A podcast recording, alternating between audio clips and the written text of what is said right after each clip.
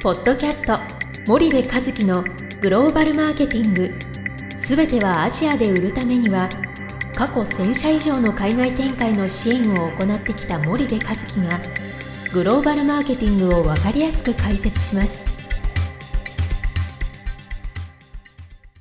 こんにちはナビゲーターの東忠夫です。こんにちは森部和樹です。森部和樹の新刊この一冊で全てがわかるグローバルマーケティングの基本が出版されましたぜひお近くの書店アマゾンでお求めください。じゃあ森部さんあの、はい。まあ、今日は久しぶりに、はい。あのグローバルマーケティングの基本からはい。ちょっと抜粋して、はい。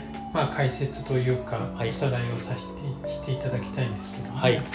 まあ、今までちょっと本書の中からピえ。えックアップしてきたんですけど、ええまあ、ケーススタディ、まあ、ケーススタディまでいかないですけど、はい Q&A えでよくある質問を、はい。多分並べていただいて、はいはい。それに本の中で回答いただいてるんですけども、ちょっとそのケースを五章かなんかですかね。そう、はいはい。6章かな。六章か。はい。はい。あの簡単にご紹介できたらなと。はい。でまず1つ目ケース1とあるのが、まあ、新たな国へ展開する際に、まあ、何から始めて良いのかわからないと。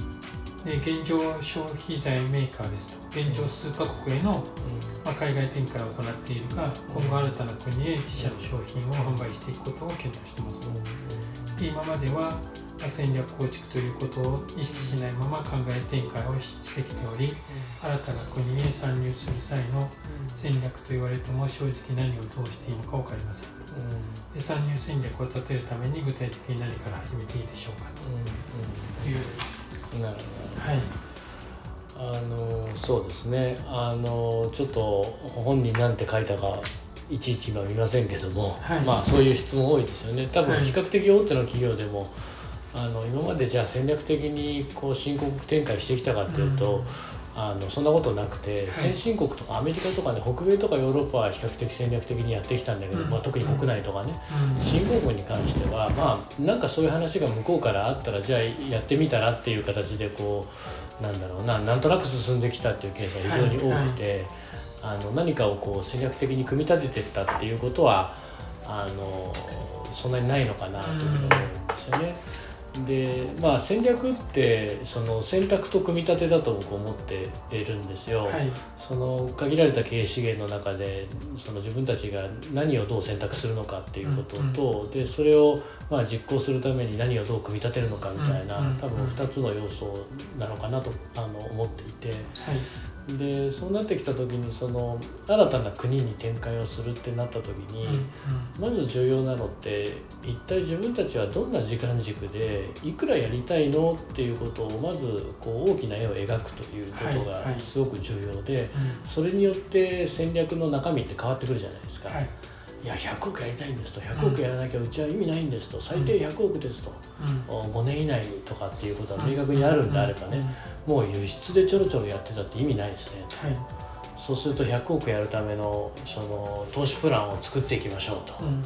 お金いくら使えるんですかみたいな買収するんですかそれとももうあの現地に、えーそのローカルでも売れるような商品を作るための工場を設立するとかね。はいえーそういう話になると思うんですよ。うんうんで一方であのいやまあ5年でとりあえず5億10億ぐらいのところをまずは目指していきたいうんと、いうことであれば、まあ、絶対に輸出でやるっていうのがうん。うんあの選択肢としてはもうあのマストなので基本的には輸出でやってある一定の売上規模までいった時に初めてじゃあどうしますかってことを切り替えていくわけじゃないですか。はい。輸出だとやっぱり天井があるんでね。うんあのなぜ天井があるかというと日本で100円で売ってるものを輸出するってことはそこに関税とかなんかいろんなものが乗ってきて、はいはい。まあ、最低でも1.5倍ぐらいになるわけですよね、そうすると1.5倍で新興国で売るっていうことはやっぱり買える層が限られるので、うん。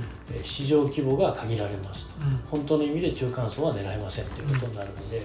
で一方で新興国の最大の魅力は中間層ということを考えるとやっぱり基本的には減産減販になってくる。うん。もしくはアジア圏内とか ASEAN 圏内でのそのサプライチェーンを作って供給網をお再構築するみたいなことが必要なので、まあ、そういう選択肢になってくるのかなというふうに思います。っていうのが大大枠な話、はい。でもっともっとこう細かな話をすると、あの基本的に RSTPMM からしっかり進めていけば、はいうん、失敗する確率を減らすっていうことがやっぱり重要なんですよね。うん、あのなんでこうマーケティングのフレームワークを使って戦略作るかっていうと失敗をしてしまう確率をとにかく減らしていくっていうことが必要で。でバカみたいな失敗をしないっていうことがやっぱすごく重要なことだと思うんですよね、学びのない失敗これ全くその RSTPMM やらないと学びのない失敗いっぱいしちゃうのでそれをその、えー、なくすために、うん、えー、やるっていうことと、はい、あとそのその後失敗してもこう仮説検証ができる失敗と、うん、ただ無意味に失敗するのとじゃあの大きな違いなので。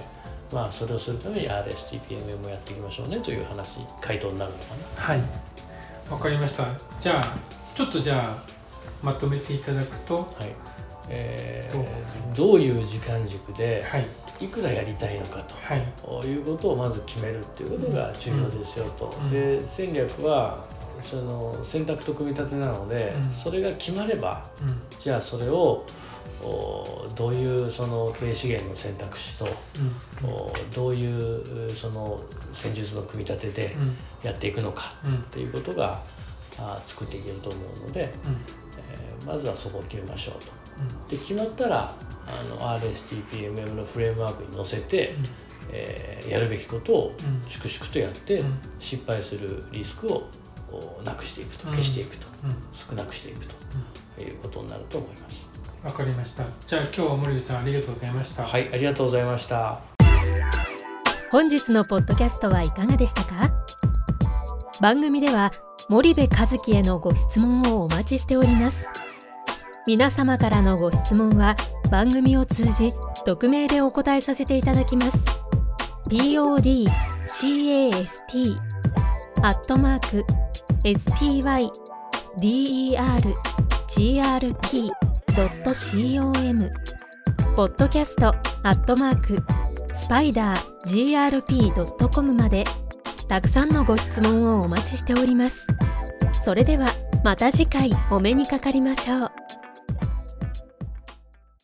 ポッドキャスト森部和樹のグローバルマーケティングこの番組はスパイダーイニシアティブ株式会社の提供によりお送りいたしました。